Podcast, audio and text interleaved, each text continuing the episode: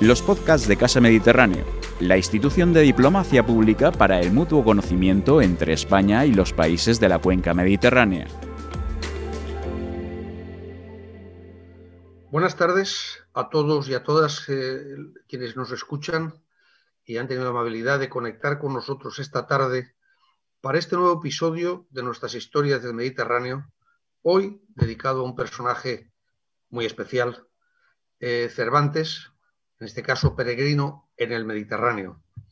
Em, quienes hemos leído y disfrutado de Don Miguel de Cervantes, con frecuencia, o la mayoría de las veces, hemos eh, visto su trayectoria como literato, su obra, em, las mil y una interpretaciones, que se han hecho de la misma, pero yo creo que pocos eh, hemos sabido, yo confieso mi ignorancia en el tema hasta hace muy poco, eh, de Cervantes como, como soldado. Eh, la, visión de Cervantes desde el ojo del historiador, eh, la visión de un Cervantes antes de ser un, personaje famoso y un emblema de las letras españolas y de la literatura universal. Hoy vamos a ver ese Cervantes de la mano de un gran especialista, el historiador Alfredo Álvarez Guerra, profesor de investigación en el Consejo de Investigación, Superior de Investigaciones Científicas y uno de los, de los eh, más importantes modernistas de nuestro país. Eh, Alfredo es académico correspondiente de la Real Academia de la Historia y de la Real Academia de Bellas Artes de San Telmo en Málaga y autor de en torno a una treintena de libros, todos eh, de, historia moderna, de su, especialidad. pero a Miguel de Cervantes le ha dedicado una atención especial. él escribió hace ya 17 años, em, un, libro estupendo, muy agradable de, ver, muy entretenido, Cervantes, Genio y Libertad, el que desde el ojo del historiador nos enseña a Cervantes. Y nos enseña a Cervantes, hombre, no literato, para comprender al Cervantes creador. Ese Cervantes soldado que pasa por Lepanto, em, eh, durante unos años está en los tercios españoles y se pasea por el Mediterráneo Oriental hasta que cae cautivo en, Argel. Eh, ahí es, es, prisionero durante unos años y tiene una vida compleja que le va a impactar en, eh, su vida posterior como literato. Eh, la literatura de Cervantes, buena parte de su obra no se entendería sin su paso por Argel, donde luego ya nos lo contará el profesor Alvar, regresa una vez es liberado, y sin esos años de experiencia allá. Yo creo que este Cervantes que vamos a, ver hoy aquí, escuchar hoy aquí, es un Cervantes apasionado, distinto, humano, tierno, sufridor, em, donde realmente eh, adquiere buena parte de esa experiencia de vida que nos transmite en su gran obra, en el Quijote y en unas cuantas obras más.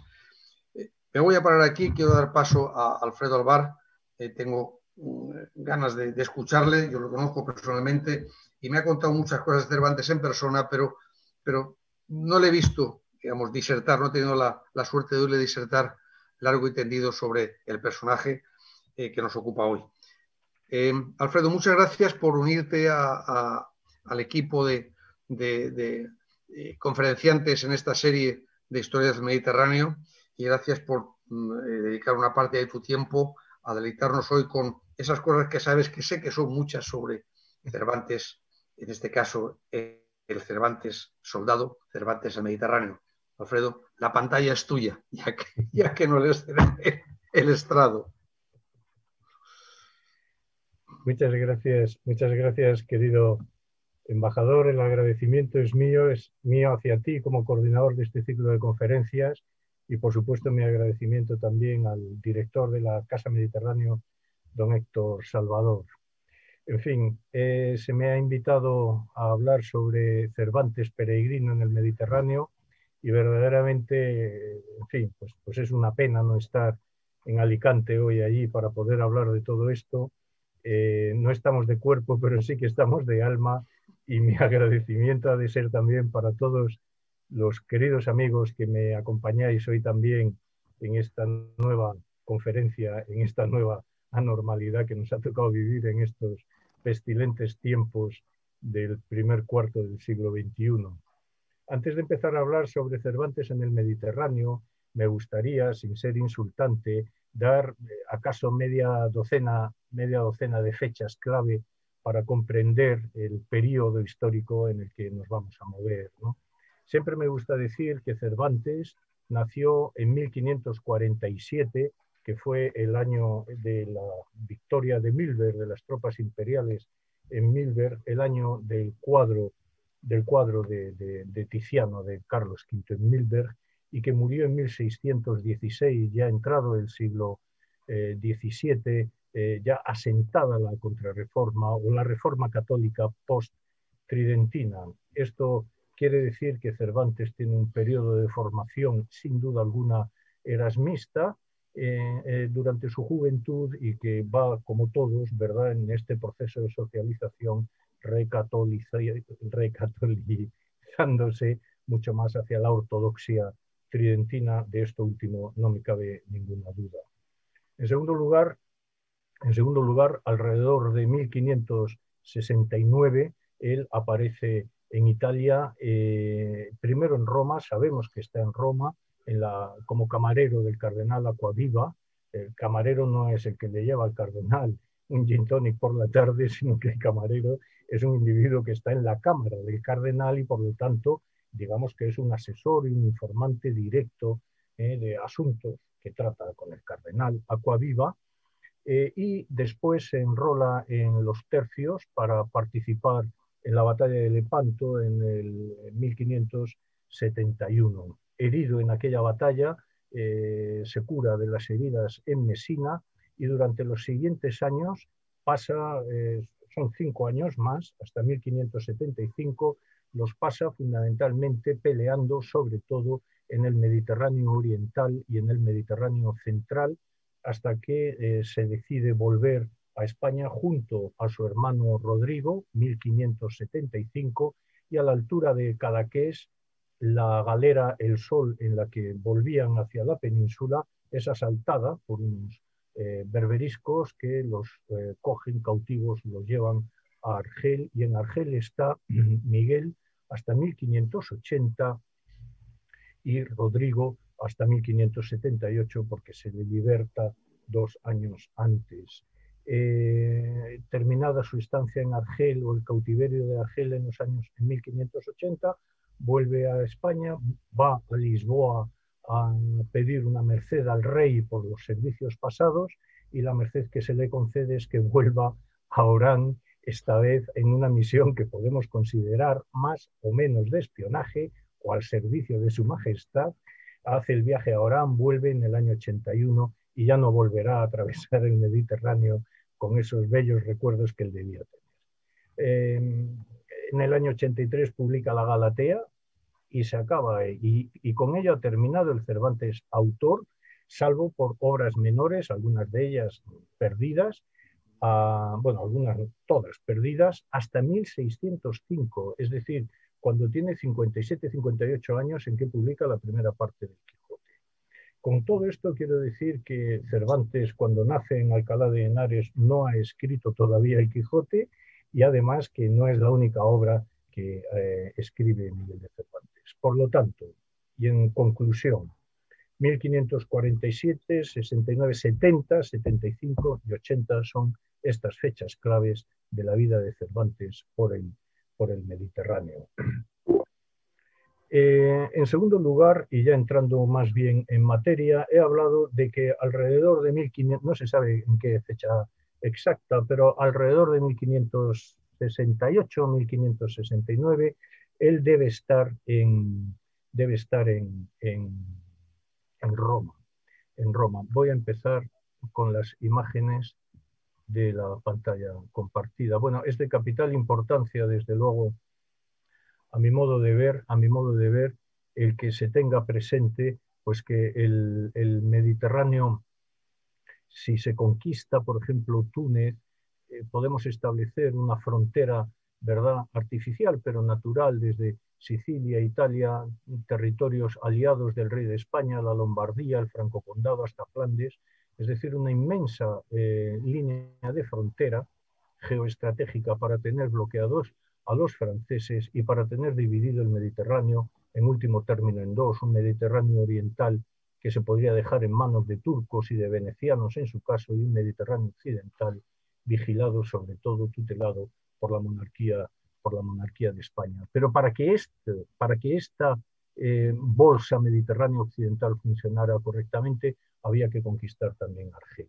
Túnez lo conquista Carlos V en 1535, sin embargo, se perderá ahora en 1573-74. Argel nunca consigue conquistarse y el fracaso de la expedición de 1541 es monumental. Cada uno de estos territorios, cada uno de estos territorios cumple una función en todo el entramado imperial, ¿verdad? Eh, Sicilia es un granero, Nápoles también y es un gran centro cultural, pero también de adiestramiento militar, y esto es una frontera natural contra el avance otomano. Génova es la, ciudad que convierte el oro y la plata que vienen de América vía Sevilla por la península y lo distribuye por Europa.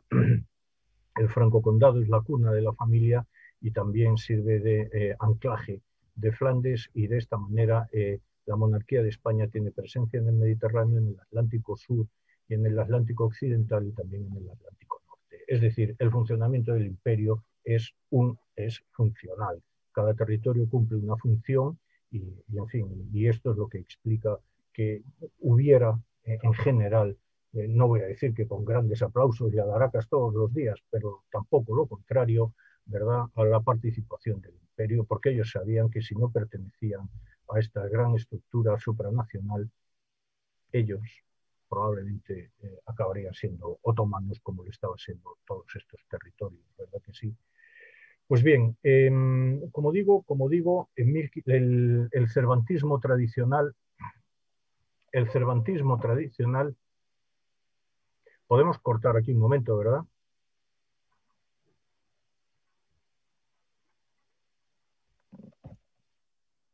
Sí, sí, es que me he perdido, eh, es que me he perdido completamente en este momento, porque yo ya no sé lo, si se me está oyendo, no sé si eh, como no os veo a vosotros, pues tampoco sé. Se te, oye, pero no, se ve ninguna diapositiva. Joder. No, no hemos visto nada. O sea, yo, yo estoy de espectador. O sea, tú, ah, eh,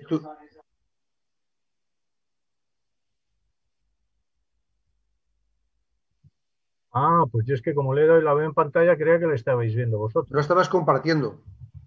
Lo estabas compartiendo. Bueno, entonces decidme o sea que yo tengo que darle aquí y aquí yo empiezo, empiezo entonces ahora cuando vaya, después de haberos hablado de... Ahora sí, ahora sí que se ve. Después de haberos hablado de las fechas, yo pongo esto y aquí yo ya empiezo con el PowerPoint.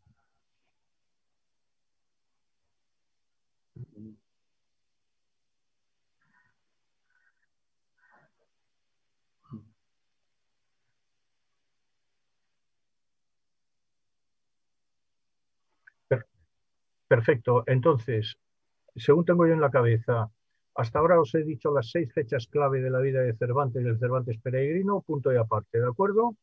Siguiente punto. Os voy a contar otra vez el rollo con el mapa este delante, lo voy a abreviar con el mapa este delante otra vez, ¿de acuerdo? Eso es. Y lo pegas, vamos. Vosotros hacéis el ensamble y todo esto, bueno, fantástico.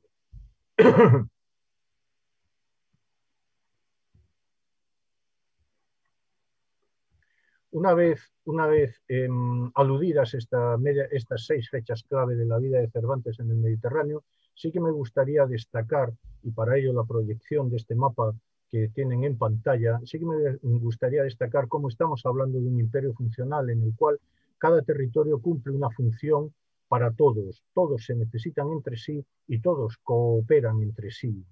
De tal forma y manera que podríamos decir, por ejemplo, que Sicilia es un gran granero, Nápoles es un gran en fin, además de acuartelamiento, un gran centro cultural y un gran centro eh, político y así sucesivamente, que más al norte la Lombardía sirve para la distribución de poder, entendido en un término amplio, y de ejércitos por toda Europa. El Franco Condado es la cuna de la casa, Flandes abre al Atlántico Norte eh, toda esta estructura eh, imperial, ¿verdad?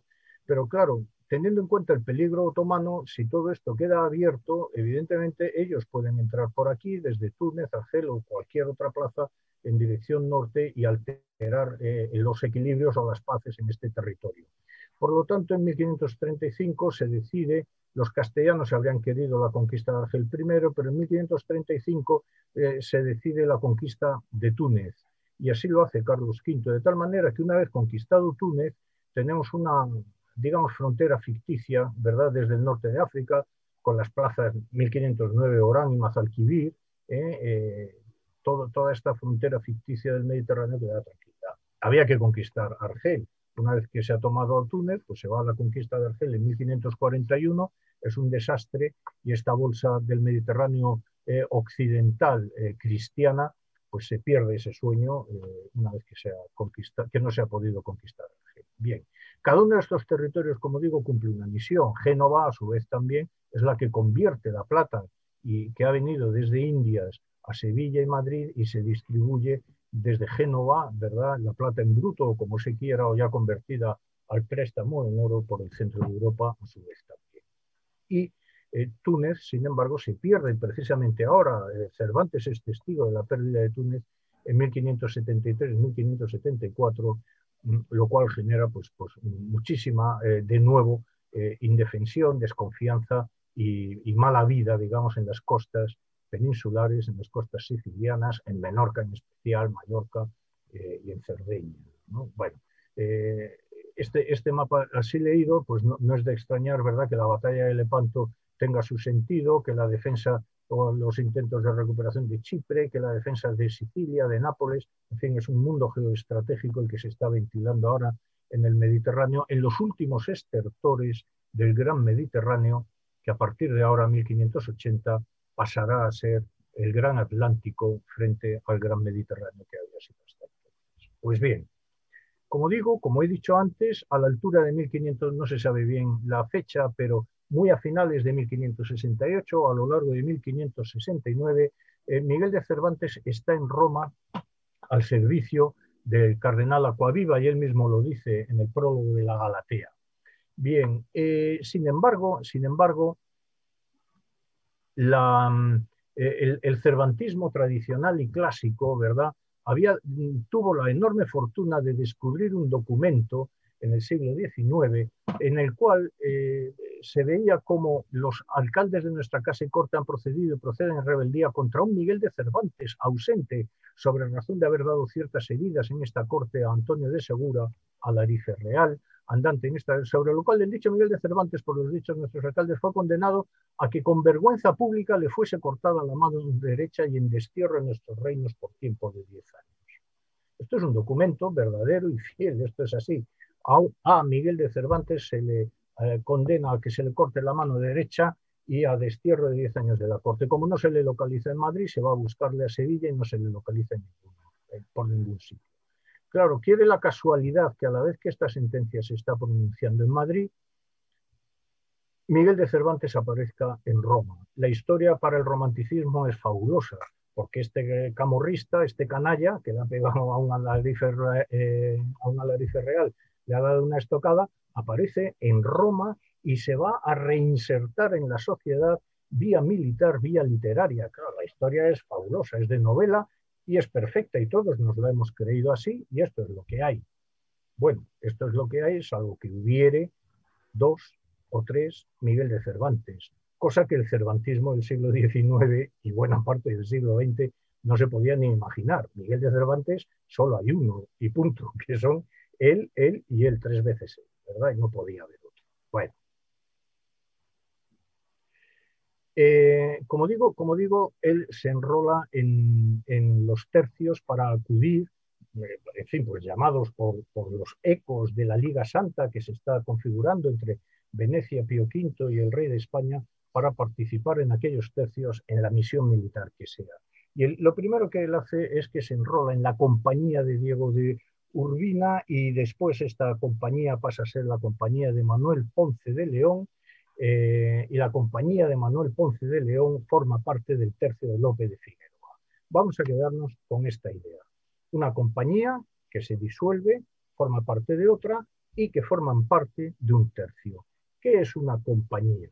Bueno, una compañía es una unidad militar de aproximadamente, aproximadamente 300 hombres con un capitán al frente, capitán al cual el Consejo de Guerra, esto es el rey, le ha dado permiso para hacer una conducta, una conducta, es decir, la recluta de los hombres que se, que se especifican en el documento, 300, en el territorio que se le señale a este capitán para que eh, reclutados estos varones, jóvenes, etcétera, etcétera, con las características que se especifiquen, se embarquen normalmente en los puertos del Mediterráneo, Cartagena naturalmente, es Cartagena, Alicante, Valencia, ahí se embarcan y se les lleva normalmente a Nápoles, también a Génova, pero se les lleva a Nápoles o a Sicilia y allí ya reciben el adiestramiento definitivo para em, tenerlos listos y movilizarlos por Europa, bien hacia la frontera húngara contra el turco o en el caso de haber empezado la guerra de Flandes hacia Flandes o las fronteras con Francia, lo que sea. Bueno, una compañía, por lo tanto, está compuesta por 300 hombres. Siempre no, es muy difícil que se llegue a, que se llegue a los 300 hombres por compañía, eh, y nos encontramos con la paradoja de que es más sencillo que tengan 300 hombres en 1540 a que tengan 300 hombres en 1630. El número es pues variable. Segundo, en segundo lugar, 10 compañías constituyen un tercio. 3.000 hombres son los soldados de cada tercio. ¿De acuerdo? Y entonces los tercios, los tercios pues podían denominarse de muchas maneras bien con un topónimo, el tercio de Sicilia, el tercio de Granada, el tercio de Milán, el tercio de no sé qué, o bien con el nombre eh, del maestre de campo, del, general, ¿verdad? Del tercio, como es el caso del tercio de Lope de Figueroa. Conviene decir que Cervantes participa en la batalla de Lepanto dentro de la compañía de, Urbina, y que luego esta compañía, después, claro, de, las muertes que hay en Lepanto, esta compañía se disuelve y se integra dentro de la compañía de Manuel Ponce de León, ¿de acuerdo? Y configuran el tercio, el tercio de, de Lope de Figueroa. Lope de Figueroa es un personaje, a mí me parece singularmente interesante, porque ha participado en guerras en Flandes, ha participado en la rebelión con, don Juan de Austria él acude a sofocar la rebelión de los moriscos siendo capitán eh, del tercio de Granada y es un hombre avezado en la guerra. Pero tan próximo a don Juan de Austria que don Juan de Austria señala a Lope de Figueroa, le encarga que sea él personalmente el que desde Italia se vaya a el Escorial y le cuente a Felipe II la victoria en la batalla de Lepanto.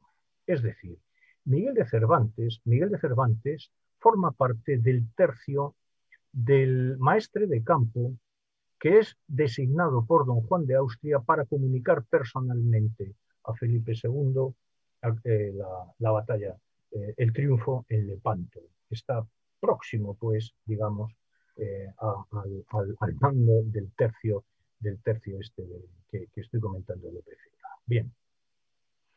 Em, Sabemos eh, los servicios que, libra eh, Cervantes,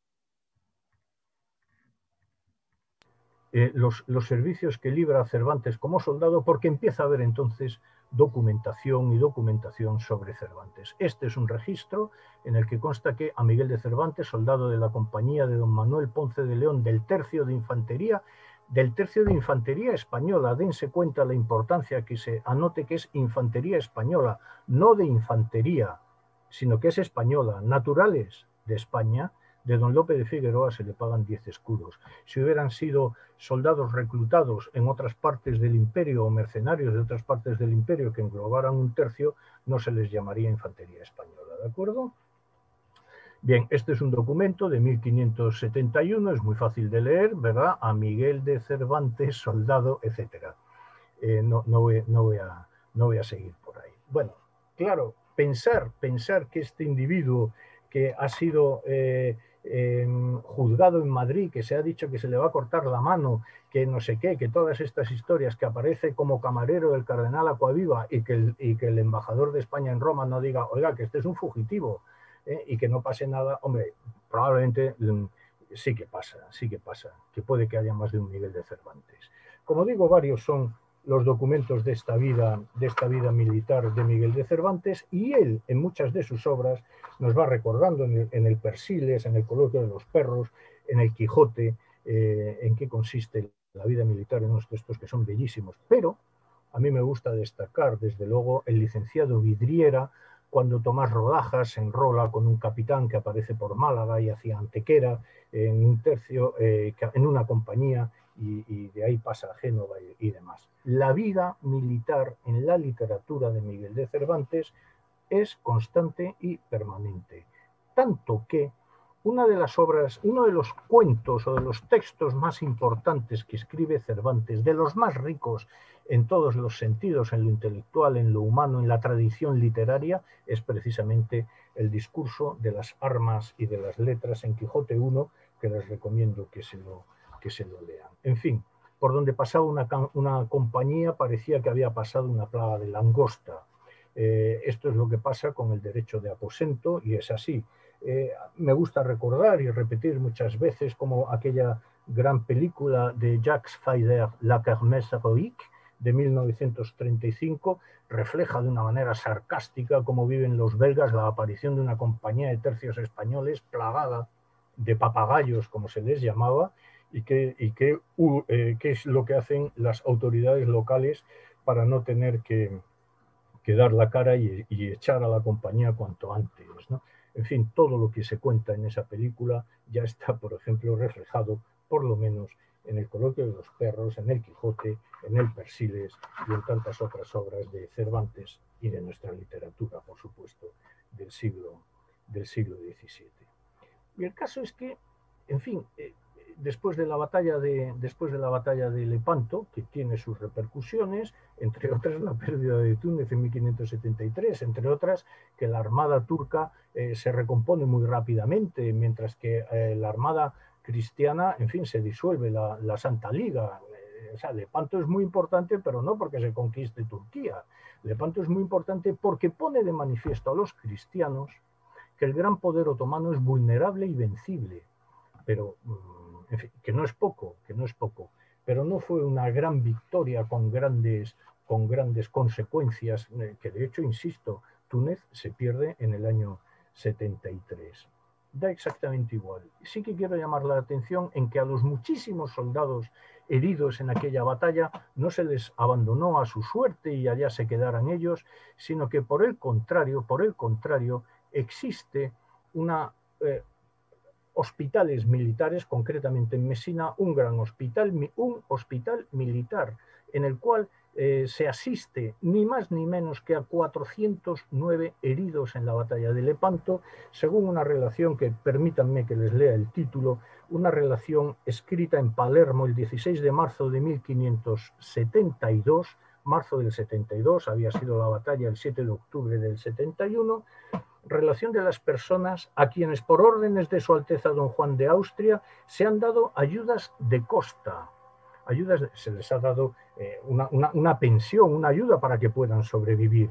Y monta todo lo que así se ha dado, sigo citando, a las susodichas 409 personas de ayuda de costa, por haber servido señalado y particularmente el día de la batalla que se dio a la armada del turco, todavía no hablan de batalla de Lepanto, a los 7 de octubre de 1571 con la Santa Liga, que salieron heridos y muchos de ellos mancos, etcétera, etcétera, y hace la, cuenta, ¿verdad?, de toda esta tabla, bueno, de esta tabla y alguna página más, porque son 409 heridos, entre los que aparece, a ver si hay suerte, aparece, lo primero que tiene que aparecer es el cursor.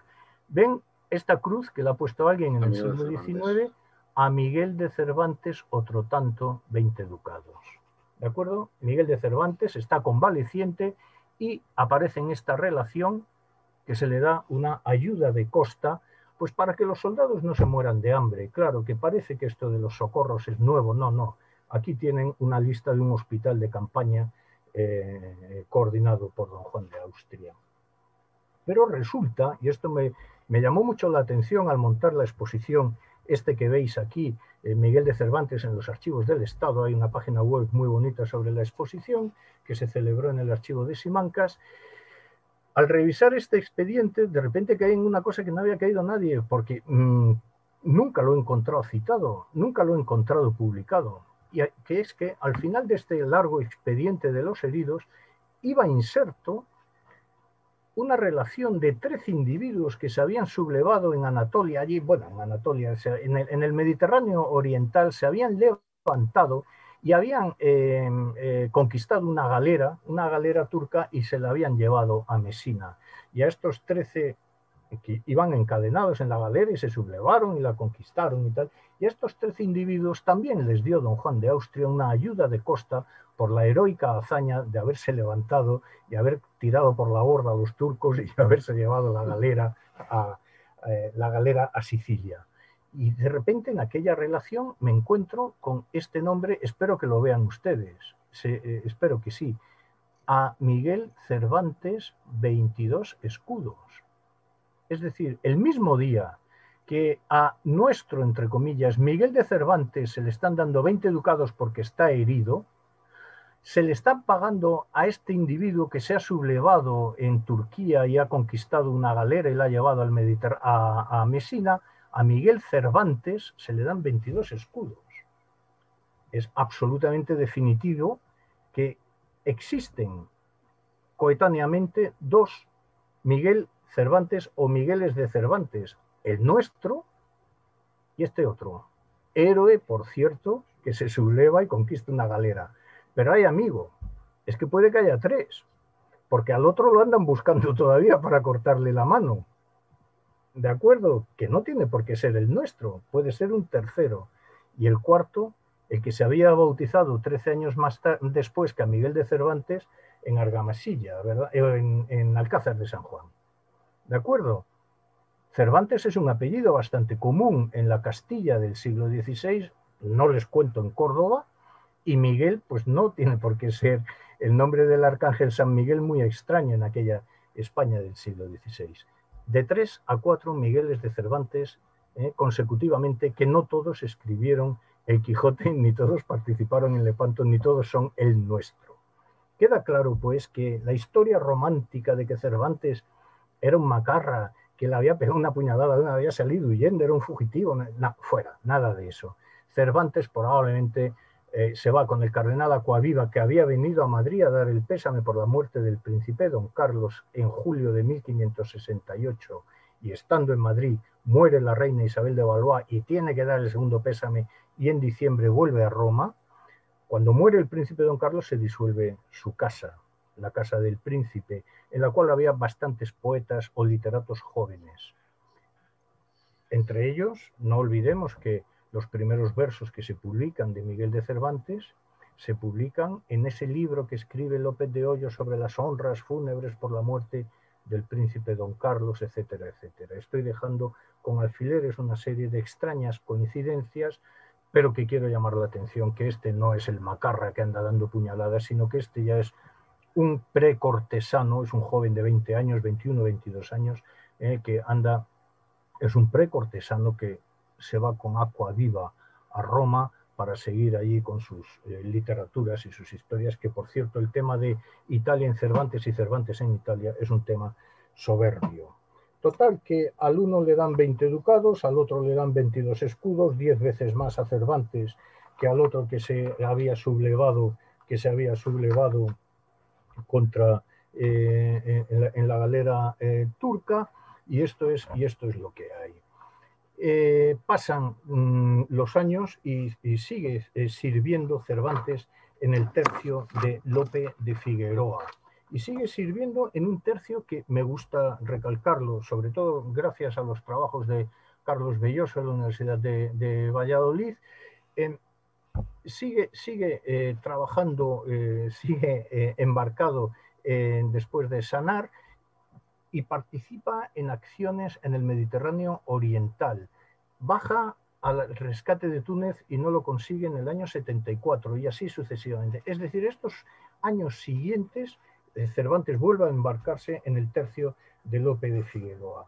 Este tercio de Lope de Figueroa, quiero insistir mucho en ello, es un tercio especialmente significado en aquellos, eh, en aquellos años. ¿Por qué? Pues porque siempre se, haya, porque siempre se habla del tercio de Lope de Figueroa, porque es el tercio de Infantería Española de Lope de Figueroa. Estoy eh, citando denominaciones de archivo de ese tercio. El tercio de Lope de Figueroa, el tercio de Infantería Española de Lope de Figueroa. No se habla del tercio de la Armada, no se habla de un... no, no, es siempre el tercio de Lope de Figueroa. Es más, cuando el tercio de Lope de Figueroa embarca en Lepanto, se levanta una relación de los soldados que configuran el tercio, que no son 3.000, que son 2.259 soldados, cito textualmente, del, tercio de don Lope de Figueroa. Eh, el tercio de don Lope de Figueroa era pues un tercio muy significado y de, em, compuesto después de Lepanto, sin duda alguna, por veteranos. Era un tercio, era un tercio, digamos, mixto, anfibio y de tierra, que se utiliza en varias campañas, lo mismo en campañas de tierra que en campañas eh, navales en el Mediterráneo Oriental, por todas partes y con muchísima movilidad. Es un tercio muy especial. Pero ¿qué es lo que le ocurre a este tercio, como a todo el ejército de, de Italia en estos años setenta y tantos cuando ha empezado la rebelión de Flandes. Hace un tiempo publiqué treinta y tantos puntos para entender todo este galimatías militar y quiero resaltarles ahora mismo tres, tres puntos. Em, les, leo, les leo de los quebraderos de cabeza que está dando aquel ejército de Italia una cita. A las 20 compañías de la infantería española del tercio del maestre de campo, don Lope de Figueroa, que está en Sicilia, en que habrá 2.300 soldados, poco más o menos, se les deben hasta fin de agosto de 1574 35.000 escudos por cuatro meses que se les deben. Es decir, a los 2.000 y pico soldados, 2.300 soldados, no son 3.000, 2.300 soldados se les deben cuatro meses de sueldo en agosto de 1574. Este mismo contador que ha hecho este informe hablaba de que cada mes venía costando la Armada de Italia con las 39 galeras, el tercio de Lope de Figueroa y otros tercios y demás, 12.500 escudos al mes. He hecho un cálculo, el peso del escudo de oro eh, convertido a oro actual y me salen 2 millones de euros al mes el mantenimiento de todo este en fin, no les venía mal, ¿verdad? De vez en cuando, a la vuelta de verano, antes del verano, eh, perdón, a la vuelta del verano que habían acabado las campañas militares, mandar a la gente y licenciarla para casa, porque algo ahorramos, así, tacita a tacita. Y el tercio, eh, tres, el tercio de Lope de Figueroa, en 1576, tenía, se habían unido varios tercios en este, había 5.647 soldados viejos, más 272 nuevos, es decir, al mando de Lope de Figueroa había en Italia 5.900 soldados. Pues bien, ya se habían ido los dos hermanos Cervantes. en ese mismo año, después del verano, el 17 de septiembre, casi 400 soldados habían abandonado las armas de este tercio, casi el 10% de eh, sus componentes a lo largo de un verano. Quiero decir que lo de subir y bajar el número de soldados en los tercios no era extraño y que en momentos de calamidad me deben cuatro meses el sueldo, en fin, y todas estas cosas, pues que la gente decidiera marcharse. Y así Miguel y Rodrigo deciden volver a España en la Sol y el 26 de, de septiembre de 1575 son apresados y llevados a Argel. Bueno, este es el mapa de la batalla de Lepanto que le envía don Juan de Austria a su hermano Felipe. Eh, como ven, la armada, de Lepanto, la armada turca en media luna y la armada cristiana en cruz. Bueno, a saber si es verdad, pero este mapa existe en el Archivo General de Simancas y está bastante tal. En el Archivo Imperial de Viena está la comunicación que escribe desde la galera eh, capitana eh, don Juan de Austria al emperador de, del Sacro Imperio, por ejemplo. Hay documentos que son muy significativos. Esto es la goleta, ¿eh? a la entrada de Túnez. Cuando salté los muros de la goleta, no en campaña militar, sino porque estaba aquello vacío y yo tenía que entrar en la goleta a ver cómo era aquello, me clavé un cactus en una pierna y tal. Luego no tuve ninguna infección, pero bueno, me lo pasé muy bien asaltando la goleta por dentro para ver cómo era esta fortaleza maravillosa en Túnez. Siempre he imaginado que el muro de defensa del Adarve este, ¿verdad? desde el que disparo la fotografía, sería de lo primero que viera Cervantes cuando está siendo trasladado a Argel, eh, aquella ciudad, el, el Gomie Tarasca. Esta me encanta porque es naif y simpatiquísima vista de Argel, en donde me da miedo tocar y que se vayan las imágenes, pero como ven aquí hay una sucesión de monigotes en el, en el muelle del puerto, una sucesión de monigotes muy infantiles, eh, con esta representación de Argel, que este es el muro donde los estaban, el muelle donde estaban los monigotes antes, es más seria esta imagen. Todo esto es para, son documentos de espionaje, claro, están levantados por ingenieros para ver cuáles son los muros y son informaciones que se Este es el Mediterráneo, con las Islas Baleares en el centro, aquí está la península ibérica y aquí está el norte de África, con Argel, Mostagán y Orán, los tres sitios del Cervantes de 1580-81. Pero fíjense que nosotros ahora mismo estamos aquí en Alicante, un poquito más acá está Denia y de repente aquí está Tarragona, porque todo lo que nos falta entre medias de Valencia y Castellón nos lo quitamos, que si no, no cabe. Esto es lo que tiene la escala de los mapas. o sea, está aquí Cartagena, Alicante, Denia y Tarragona. y todo esto en Argel, claro, les llama mucho la atención. Todo esto son mapas del siglo XVI, de 1560, 1570, que allí no los tienen. Son, son fantásticos. Pues bien, eh, tenemos otras fuentes más para conocer la vida de Cervantes en, Argel. Desde luego, cuando mientras está cautivo en, en, Argel, Miguel de Cervantes, su padre, Rodrigo, que se llama como el hermano Rodrigo de Cervantes, pide en 1578, llevan tres años ya cautivos allí, pide una información, una información, así la conocemos como información de Argel, en la cual el Rodrigo de Cervantes, el padre, que es un ser en fin, no le quiero juzgar, pero cuanto menos un poquito deleznable. En la sexta pregunta, en la sexta pregunta que hay que hacer a los testigos, Rodrigo, el padre, pide que se les pregunte si saben que el dicho Rodrigo de Cervantes, él es hombre hijo de algo y muy pobre, que no tiene bienes ningunos, porque por haber rescatado a otro hijo, Rodrigo, que asimismo le cautivaron la misma hora que al dicho su hermano Miguel, quedó sin bienes algunos. Es decir, que declaren, que digan que sí, que es pobre y que así él no se va a mover para rescatar a Miguel de Cervantes. Es un genio. Bien, pues en, este, eh, en esta información a petición de Rodrigo de Cervantes, el padre consta que dice eh, que si saben que el dicho Miguel de Cervantes de edad de 30 años, que se había estado al servicio de su majestad el rey don Felipe nuestro Señor en la goleta Túnez, en la batalla naval con don Juan de Austria y así sucesivamente, que Miguel de Cervantes eh, el, día de Lepanto, estaba el dicho Miguel de Cervantes con calentura y unos amigos suyos le dijeron que pues estaba tan malo que se metiese debajo de la cubierta de la galera, pues no estaba sano para pelear. Y el dicho Miguel de Cervantes respondió que no hacía lo que debía metiéndose su cubierta, sino que mejor era morir como buen soldado en servicio de Dios y del rey, y así peleó como valiente soldado en el lugar del esquife, como su capitán le mandó, y después de la batalla, sabido por el señor don Juan de Austria cuán bien le había servido, le acrecentó cuatro ducados más su paga. Si saben que podrá haber dos años, poco más o menos, que viniendo de Italia a España en la galera del Sol en que venía Carrillo de Quesada, cautivaron turcos de Argel al dicho Miguel de Cervantes, a donde al presente está cautivo. Estas son algunas de las preguntas que pide el padre de Cervantes que se haga a unos personajes. Estos responden y responden a todo ello eh, afirmativamente.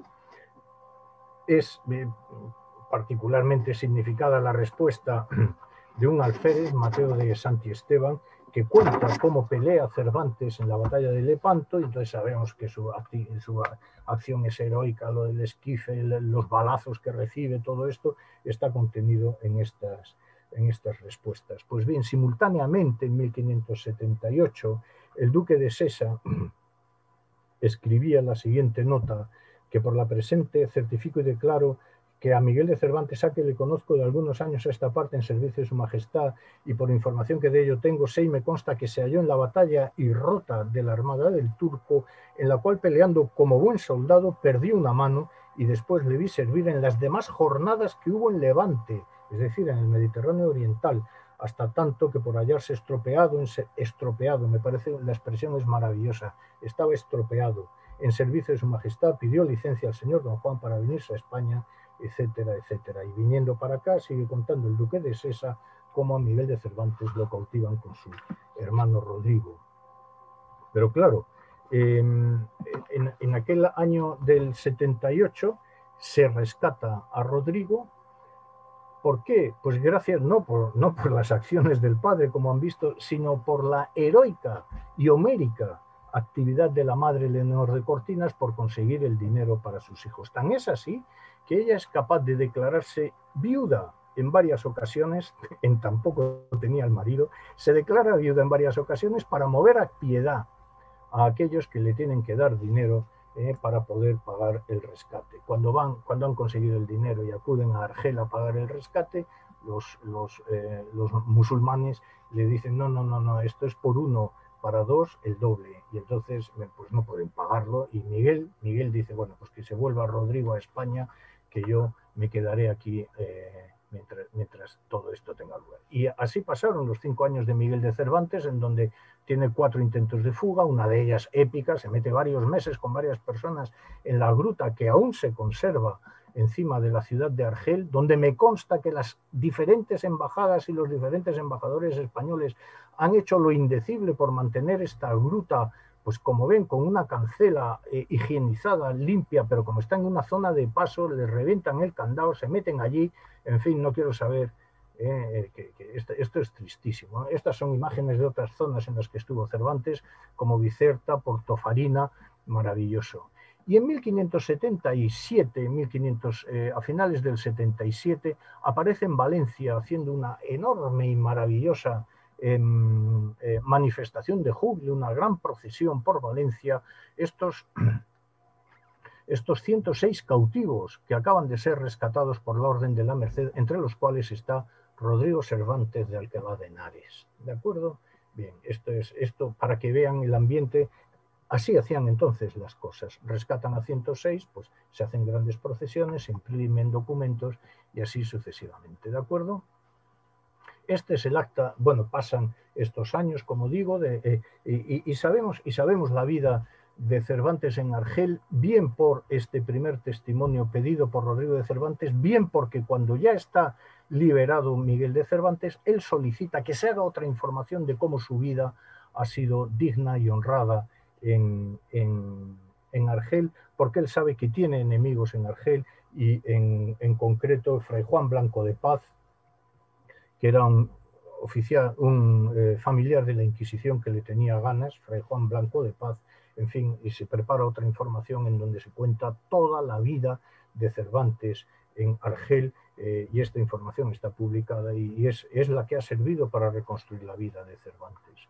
Y por fin, como digo, por fin, como digo, eh, se, le va, se puede rescatar en, 1500, en, 1578 a, perdón, de 80 a Miguel de Cervantes, que es natural de Alcalá de Henares. Este es el acta de redención del cautiverio de Miguel de Cervantes. De 31 años, hijo de Rodrigo de Cervantes y de Leonor de Cortinas, vecinos de la Villa de Madrid, mediano de cuerpo, bien barbado, estropeado del brazo y mano izquierda, cautivo en la galera del sol, yendo de Nápoles a España, donde estuvo mucho tiempo en servicio de su majestad, perdióse a 26 de septiembre del año de 1575 y estaba en poder, estaba en poder eh, de Hassan Baja, costó su rescate 500 escudos de oro en oro y no le quería dar su patrón si no le daban escudos de oro en oro de España, porque si no se lo iban a llevar a Constantinopla. En fin, podríamos, em, eh, se pasa el tiempo, vuelven, como digo, eh, a España, em, pide una merced y le dicen, sí, bonito, que es, incomprensible todo esto. ¿Qué es lo que ocurrió para este trato a Miguel de Cervantes? No se sabe. Se le manda a Orán a, a una misión secreta. Esto es Mazalquivir, que se conquistó en 1509. Mazalquivir hay una montaña con el castillo de Santa Cruz arriba y al otro lado está la, ciudad de Orán. Eh, volvió y ya empezó una nueva etapa de la vida de, de Miguel de Cervantes. Pero además de estas informaciones, en 1590, estoy terminando ya, en 1590, Miguel de Cervantes pidió a Felipe II que se le concediera uno de cuatro oficios en América. Mm, tiene ya la necesidad de marcharse porque lleva además cinco años, más de cinco años, eh, eh, recopilando, recaudando trigo, harina, garbanzos, aceite, lo que haga falta que se le mande eh, por Andalucía. Estuvo 13 años, 13 años con la mula para arriba y para abajo por toda Andalucía, eso sí, con vara, con vara, de, con vara de justicia, con escribano y con alguaciles a sus órdenes, o sea, no de cualquier manera. Y estuvo recaudando impuestos para las, o sea, tributos en especie para las armadas de, del rey y de hecho tuvo enfrentamientos que acabaron con él en la cárcel, eh, con autoridades eh, eclesiásticas. Pues bien, eh, en 1590 pide, pide que se le dé un oficio en América y dice que ha servido a vuestra majestad muchos años en las jornadas de mar y tierra que se han ofrecido de 22 años a esta parte, particularmente en la batalla naval, donde le dieron muchas heridas, de las cuales perdió una mano de un arcabuzazo, no la perdió, es mentira, pero bueno. Y al año siguiente fue a Navarino y después a Túnez y a la Goleta y viniendo a esta corte con cartas del señor don Juan y del duque de Sesa, la carta del duque de Sesa es la que hemos visto antes que se conserva, para que vuestra majestad le hiciese alguna merced, fue cautiva en la galera del sol y un hermano suyo que también ha servido a vuestra majestad en las mismas jornadas y fueron llevados a Argel donde gastaron el patrimonio que tenían en rescatarse y toda la hacienda de sus padres y las dotes de dos hermanas doncellas que tenía, lo cual es verdad que la familia quedó arruinada intentando eh, eh, conseguir el dinero para los rescates, las cuales quedaron pobres por rescatar a sus hermanos. Y después de liberados fueron a servir a vuestra majestad en el reino de Portugal y a las terceras, con el marqués de Santa Cruz. Esto es, Cervantes no fue a las terceras, fue su hermano con el Marqués de Santa Cruz y ahora al presente están sirviendo y sirven a vuestra majestad. El uno de ellos en Flandes, de Alférez, que es cierto, Rodrigo murió en Flandes. Y el Miguel de Cervantes fue el que trajo las cartas y avisos del alcaide de Mostagán y fue a Orán por orden de vuestra majestad y después ha asistido sirviendo en Sevilla en negocios de la Armada por orden de Antonio de Guevara, etcétera, etcétera. En fin, les puedo contar también que para pagar este viaje a Orán de Cervantes, el, pues, eh, el dinero se sacó de la venta de unas mulas viejas de las que arrastraban los cañones de artillería, que las habían vendido, pues sería carniceros o lo que fuera, y con el dinero que habían conseguido se dio orden de que ese dinero se le pagara a Miguel de Cervantes este viaje. Y ya termino, en fin, eh, cómo no, me gustaría recordar, porque es él y porque está la presencia de Lepanto y de su cautividad en ella, el prólogo a las novelas ejemplares de 1613 o eh, el Quijote de 1615, este que veis aquí de rostro aguileño, de cabello castaño, frente lisa y desembarazada, de alegres ojos y de nariz corva, aunque bien proporcionada, las barbas de plata, que no a 20 años que fueron de oro, los bigotes grandes, la boca pequeña, los dientes ni menudos ni crecidos porque no tiene sino seis, y esos mal acondicionados y peor puestos porque no tienen correspondencia los unos con los otros, es una dentadura de desastre. El cuerpo entre dos extremos, ni grande ni pequeño, la color viva, antes blanca que morena, algo cargado de espaldas y no muy ligero de pies.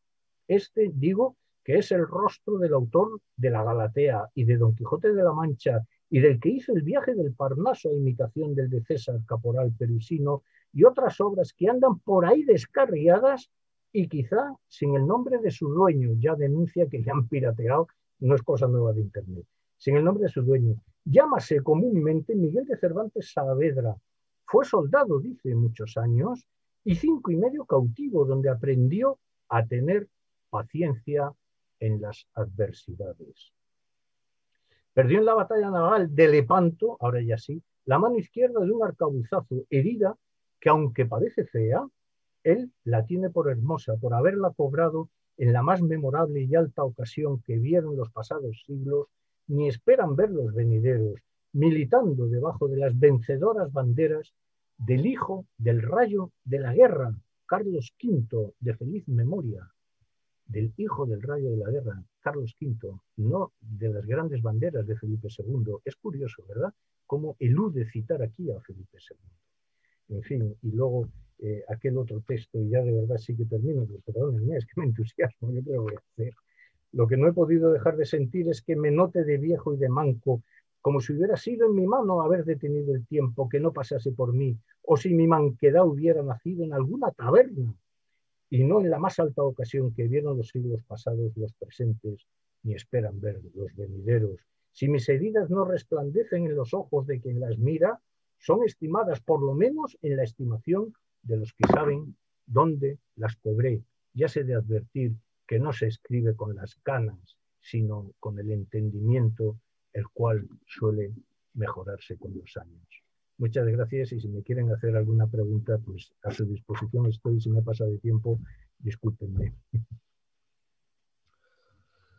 Muchas gracias, Alfredo. Eh, se me ocurría que se podría hacer una sesión de lecturas peregrinas de Cervantes, ¿no? En torno a su, a su periplo por, el Mediterráneo. A mí lo que me llama la atención es que después de sabido un poquito, em, no, en Roma, donde imagino que, fue una aventura eh, atractiva para él, sino eh, eh, su vida como soldado de los tercios em, y luego el amargo, sin duda, em, periodo de prisión en Argel, donde debe de, ser una, una, prisión de estas de terrorífica. Ríese usted de las cárceles turcas hoy en día, por ejemplo, ¿no? a lo de aquello, parece que en su literatura aflore, digamos, un, fondo de rencor o de amargura, ¿no? Es decir, eh, la impresión que, me dan, por lo que yo he leído, por lo que te, he escuchado y te he leído a ti también, es que, bueno, son recuerdos que, de alguna manera eh, los transforma en, experiencia de vida y los vierte en sus escritos. No, sé si, si, estás de acuerdo conmigo. Completamente, completamente. Eh, en fin, las, las yo creo que ninguna de nuestras vidas es lineal, sino que en muchas ocasiones pues hay fenómenos que las parten, las truncan y hay que volverlas a rehacer. ¿Eh? Si se consiguen rehacer, bien está, y si no, pues vas al psiquiatra y en aquellos tiempos al cura confesor. Las vidas tienen más seseos que otras, como tú sabes. Perdón, perdón que no te Las vidas tienen más seseos que otras, ¿no? Sí, que tienen más trompicones. Y, bueno, es la vida misma que se dice, ¿no? Bueno. Y entonces, yo me imagino, yo me imagino que pasar cinco años en Argel, él dice, dice, yo era, eh, bueno, el cautivo en el Quijote, primera parte, dice, yo era mm, moro de los de esto, cautivo de los de rescate, que me, marcaban, me ponían una cadena y tal, y no sé qué, con esto se, sabía que, eh, podía andar suelto por la ciudad, pero con la cadena, o sea, no era Pues bien, cinco años así, perdón, cinco años así intentando huir, salir, ver, bueno, oye, ¿qué has perdido? ¿Qué has perdido la libertad? Y punto. Y punto. Hay dos cosas que los, que los hombres eh, y las mujeres no deben perder de ninguna manera y nos debemos resistir a ello, que es la libertad. Defíname ustedes pues la libertad, pues es hacer lo que me dé la gana. Y en segundo lugar, la dignidad. ¿Qué es la dignidad? El hacerlo, el hacerlo sin arrepentirme de lo hecho y ya está. Entonces, el, el, no poder, el no poder estar eh, el no poder disfrutar de la libertad en estos años, en estos años, em, naturalmente todo esto le tiene que comer la cabeza a cualquiera, le tiene que alterar las formas de pensar. Y yo estoy convencido que después de, eh, después de, la, de, de Lepanto y de Argel, ¿verdad? Bueno, él sigue siendo católico, convencido, sin duda alguna. no, no se anda pero sin embargo tiene ahí una, cosa de, una cristiandad o de una personalidad de frontera, de una personalidad de frontera que le, que le marca durante la obra. Es decir, él contra los moriscos, en general, en general, siente cierta, no voy a decir que desprecio, pero algo de miedo, de tal, de tal. Bueno, a los moriscos se les expulsa entre 1609 y 1614. Él lo vive todo eso y lo vive y lo escribe, además, y lo escribe. Pero sin embargo, hay mm, personajes musulmanes eh, que, que, él los enaltece de uno en uno, ¿verdad? Eh, como es al cautivo, por ejemplo, como es, el, como, como es en La Gran Sultana, como es en, en y tantas otras obras de todo tipo, tanto novelas como obras teatrales suyas, ¿verdad? Eh, el personaje individual no es denostado, mientras que la colectividad creo que sí que es denostada. El coloquio de los perros es tremendo.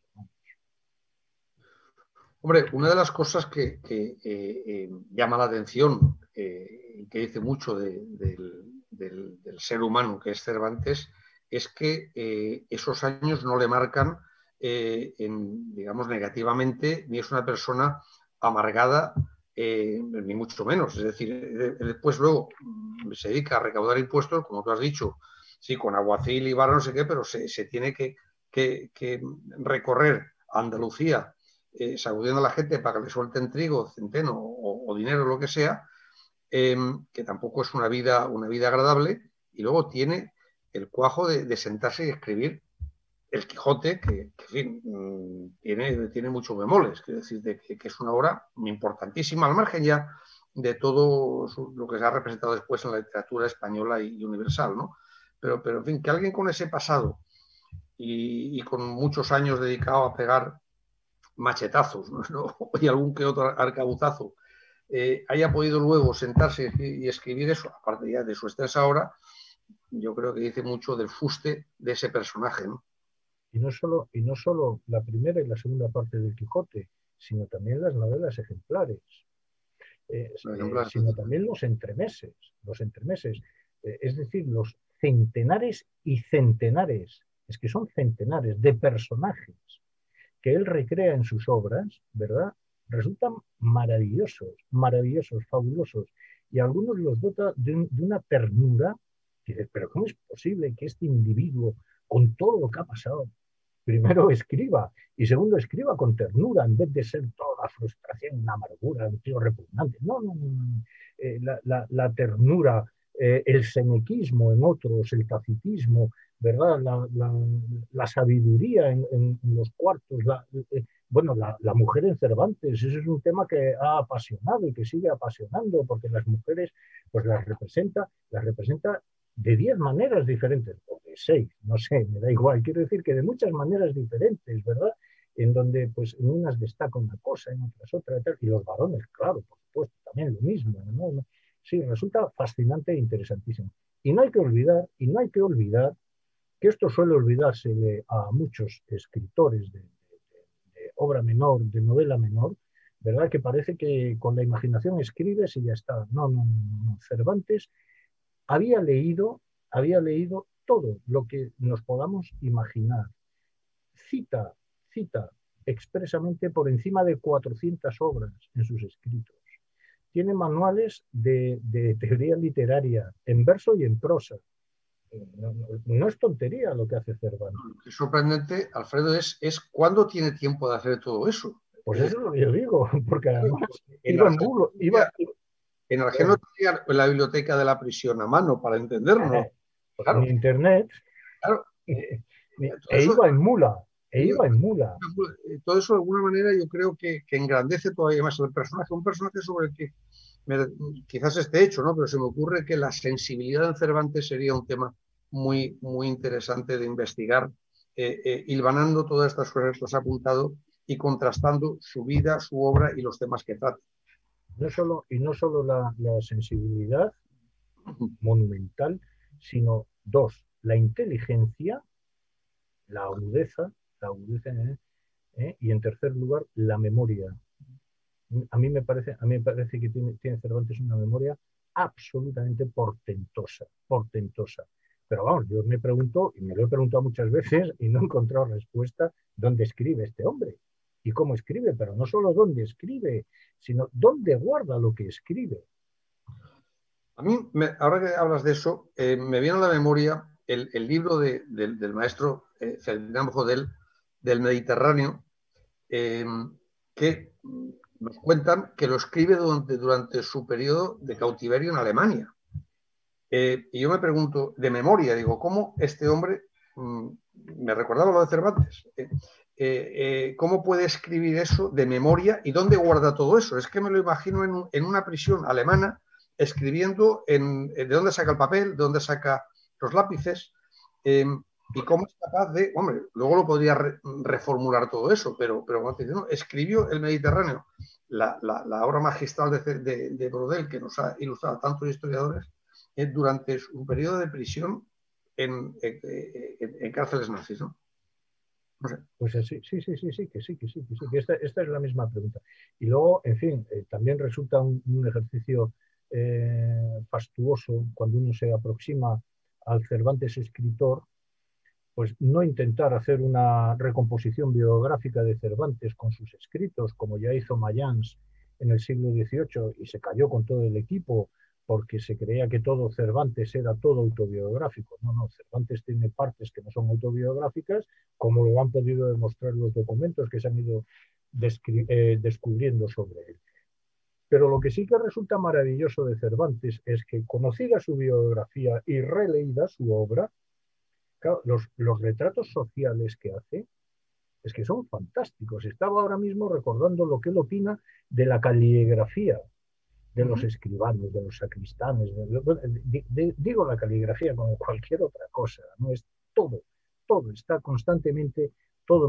Bueno, y es que en la elección, obra que por cierto, ahora que creo que en Madrid hay elecciones, eh, él, hace una obra, sitúa una obra en Daganzo, que es un pueblo eh, cerca de, la corte, eh, y lo titula La elección de los alcaldes de Daganzo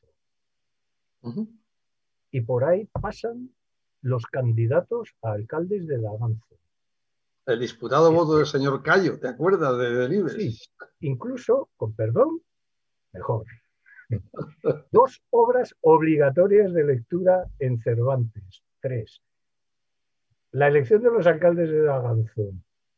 Segunda, el juez de los divorcios, maravilloso entremés en el que en el que esta Guiomar, que es una que se va a divorciar, le dice al juez, oiga, mire, los matrimonios tendrían que funcionar como los arrendamientos de las rentas reales, como los contratos, de cuatro en cuatro años y a los cuatro años, y los disuelves y no pasa nada, y andando. Pero ojo, que es que esto está escrito cuando el Concilio de Trento acaba de sancionar nuevamente que el, que el matrimonio es un sacramento. ¿Eh? Y este se descuelga con que, oye, mira, los matrimonios vamos a hacer el juez de los divorcios.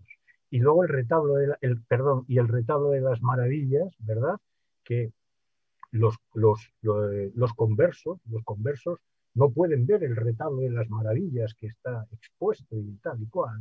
Y entonces, claro, todo el mundo lo ve, todo el mundo lo ve. Y no hay retablo puesto, claro. Oye, Alfredo, una última pincelada para terminar. Eh, en, un, en, un, eh, en, una píldora, ¿por qué es tan importante y tan, tan eh, estupendo, digamos, el discurso de las armas y las letras? ¿Qué es lo que nos transmite